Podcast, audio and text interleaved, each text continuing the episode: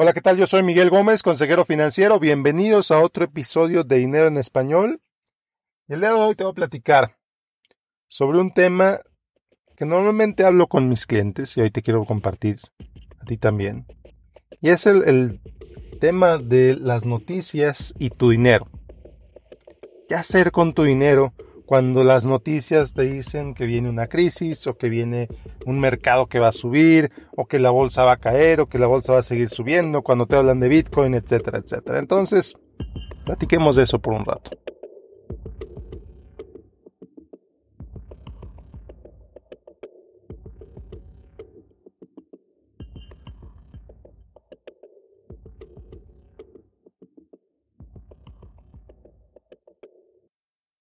Bueno, pues dinero y las noticias. La realidad es que siempre, siempre, siempre va a haber algo de qué hablar en las noticias. Siempre va a haber algo que va a llenar las páginas de los periódicos. Sí, todavía existen los periódicos. siempre va a haber algo. Siempre va a haber algo. ¿Y por qué? Pues porque ese es su trabajo.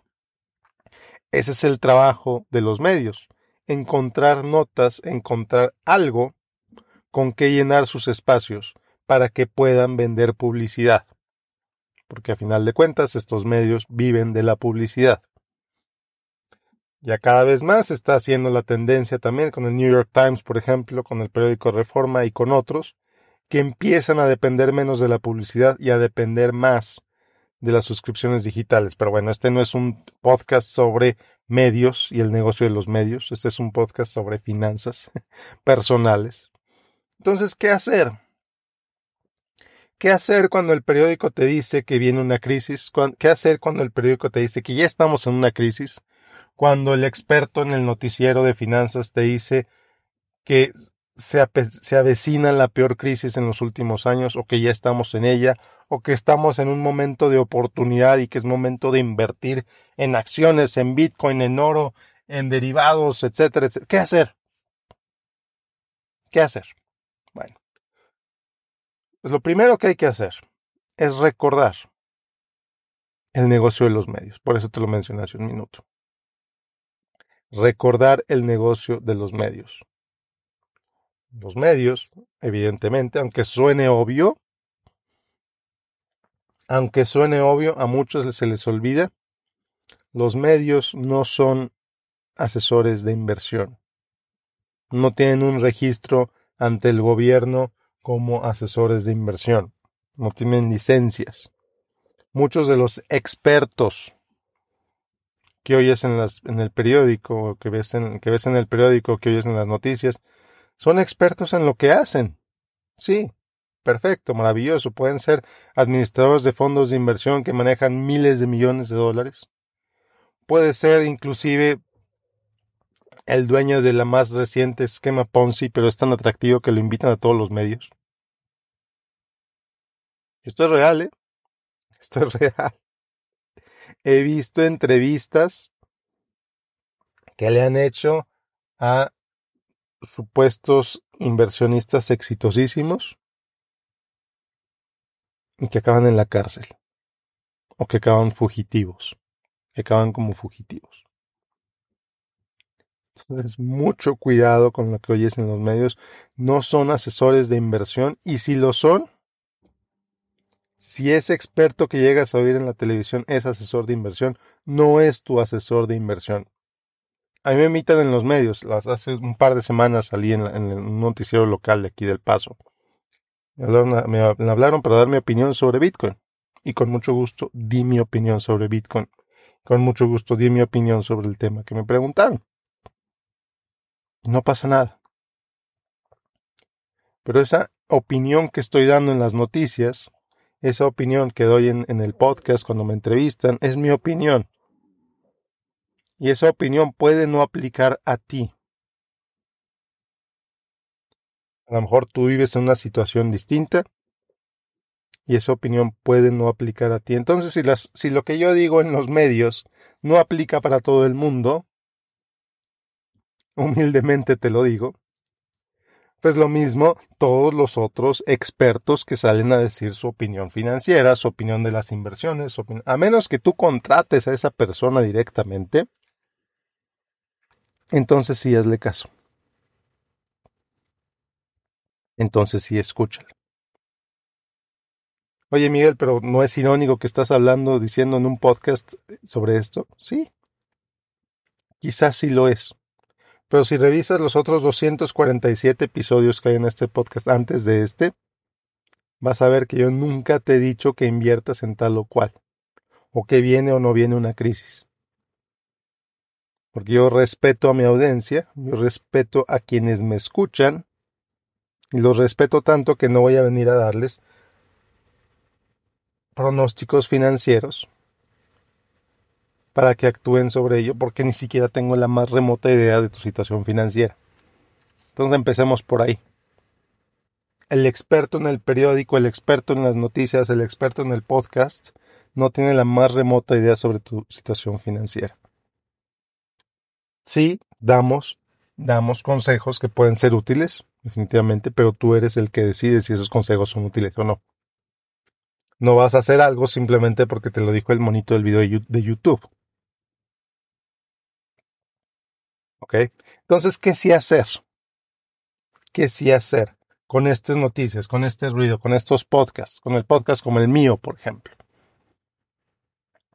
Satisface tu curiosidad, investiga, pregunta, pero lo más importante de todo, lo más importante de todo para que no te influyan tanto estas noticias, estos escándalos, estas invitaciones a inversión de tu vecino que le fue muy bien en X o Y porque su compadre lo invitó a tal cosa? Lo primero es entender tu política de inversión. Y sí, la, la palabra política de inversión se oye muy rimbombante, pero en realidad es muy sencilla. La política de inversión define, número uno, para qué quiero invertir. ¿Para qué quiero invertir este dinero? Es para los 15 años de mi hija. No sé si todavía se usa en los 15 años, es un ejemplo. Es para la vacación a la que me voy a ir en tres años. Es para mi jubilación. Es para comprarme una casa en, una, en otra ciudad. Es para renunciar a mi trabajo. ¿Para qué es este dinero que quiero invertir? Y ojo, es posible y es necesario inclusive a veces tener varias políticas de inversión. Tú puedes tener una política de inversión para tu retiro, puedes tener una política de inversión para el, dinero que estás juntando para cuando, para, cuando dejes de trabajar, para cuando renuncies a tu trabajo y empieces tu propia empresa. Puedes tener otra política de inversión para el ahorro, para la educación de tus hijos, tema del cual hablé el episodio pasado. Entonces, define bien claro para qué quieres invertir. Una vez que tienes bien claro para qué quieres invertir, entonces empiezas a, definir cómo vas a invertir. ¿En qué vas a invertir? Pero mucho cuidado porque mucha gente hace lo contrario. Va y dice, yo voy a invertirle X cantidad a Bitcoin porque Bitcoin es el futuro, ¿ok? ¿Y ese dinero para qué es? ¿Cuándo vas a vender ese Bitcoin? Leí el otro día, siguiendo con el tema de Bitcoin, una historia de un chavo, que él se define como Bitcoin Rich, Cash Poor. Traducido al español quiere decir que tiene muchísimo dinero en Bitcoin, pero no tiene dinero para, para su vida normal. ¿Por qué? Porque no tuvo una política de inversión. Y en la, política de inversión lo que tú defines también es en qué momento te vas a salir. Cuando llegue a X cantidad voy a vender y voy a vender tanto. Porque X cantidad es lo que busco tener. Y es lo que pasa con mucha gente, gente que sigue jugando el juego, el juego de las inversiones, cuando ya no es necesario jugarlo, cuando ya alcanzaron sus metas y lo siguen jugando. ¿Y qué pasa? El mercado truena y ese dinero que ya tenían maravillosamente bien, para mantenerlos en su jubilación, etcétera, la bolsa truena y tienen que regresar a trabajar. Porque sus inversiones fallaron. Porque creyeron que iban a seguir subiendo y de pronto bajaron. Entonces, en la política de inversión tú también defines en qué momento dejar de jugar. O en qué momento bajarle el riesgo a tu, inversión. O en qué momento inclusive tomar más riesgo. ¿Sabes qué? A mi inversión le fue peor de lo que pensaba. Es momento de tomar más riesgo. ¿Y qué implica tomar más riesgo? La posibilidad de mayores pérdidas. Pero tú tienes que entender, tienes que tener bien claro todo esto. No es nada más poner el dinero en X instrumento y olvidarte de él. Que puede funcionar. Puede funcionar. Si tienes un portafolio de inversión sencillo, si estás empezando a ahorrar para tu retiro, un portafolio de un fondo de inversión en el que tu, tu mayor preocupación es meterle y olvidarte de él, puede funcionar. Especialmente si es un fondo de retiro de largo plazo. Hay fondos de inversión. Compras ese fondo y te olvidas de él. No lo tienes que monitorear porque el fondo se maneja solo.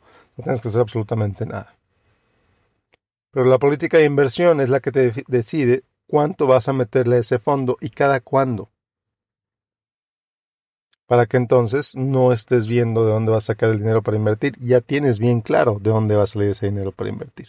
Y ese es el beneficio de invertir con sentido, de tener una política de inversión clara, que tú puedes definir, tú mismo, tú misma puedes definir en la mesa de tu comedor, en la sala de tu casa.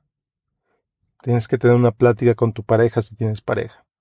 Decir, bueno, ¿Cómo vamos a invertir? ¿Cuánto dinero? ¿Cada cuándo? ¿Qué nivel de riesgo? ya teniendo eso claro, entonces decides qué tipo de producto vas a usar para invertir. ¿Vas a usar fondos de inversión? ¿Vas a usar tal o cual cosa? ¿Vas a invertir en bienes raíces? ¿Vas a invertir en fibras? ¿Vas a invertir en tal, en X, en Y o en Z? Pero lo primero es entender para qué vas a invertir o por qué vas a invertir. Lo segundo es cómo vas a invertir. Y lo último, la última pregunta es en qué vas a invertir. ¿Cuál es el producto de inversión que vas a usar para tratar de llegar a esa meta? Y ya. Realmente es muy sencillo, es un documento muy sencillo, pero que poca gente lo tiene. Y cuando no lo tienes, ¿qué pasa? Pues ahí vas como una veleta con el viento a donde te lleve la crisis del día a donde te lleven los medios el día de hoy, a invertir con el compadre, con el amigo del compadre, porque es, una inversión maravillosa, que ni siquiera entiendes, ni siquiera sabes en qué es, pero el compadre te dijo que ahí le metieras y ahí le vas a meter. Entonces, la política de inversión te ayuda a invertir de manera más consciente. La política de inversión te ayuda a ignorar el ruido. Si sabes que este es dinero para mi retiro, es dinero para mi jubilación. Perfecto, no voy a hacer ninguna otra cosa más que invertir para mi jubilación con este dinero. Que me salió una oportunidad para comprar un terreno, bueno, pero este es dinero para mi retiro. ¿Vale o no vale la pena tomar mi dinero para mi dinero del retiro para comprar un terreno? Eso solo tú lo puedes determinar.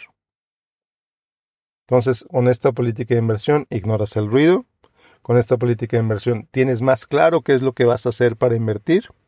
Y con esta política de inversión, por último, con esta política de inversión inviertes con un propósito. Y bueno, pues a lo que te quería compartir el día de hoy. Espero que tengas un excelente, excelente día. Como siempre, te invito a que te inscribas a mi boletín en miguelgomez.link diagonal correo. Ya son casi mil personas suscritas, casi mil personas inscritas en mi boletín. Y bueno, pues la realidad es que ya voy a empezar a mandar cosas eh, más seguido a través de ese correo. No te preocupes, no. Cosas interesantes, cosas de valor a través de ese correo. Porque pues la realidad es que también ya voy a dejar de escribir contenido orgánico en mis redes sociales, particularmente en Facebook. Así que si quieres lo mejor de mi contenido. Próximamente únicamente lo vas a encontrar en tu correo y no te va a costar nada. En el sentido de que no te va a costar dinero. Entonces, para inscribirte en miguelgomez.link, miguelgomez.link, diagonal correo, miguelgomez.link, diagonal correo. Y bueno, nos vemos la próxima en el próximo episodio de Dinero en Español. Que tengas un excelente, excelente día.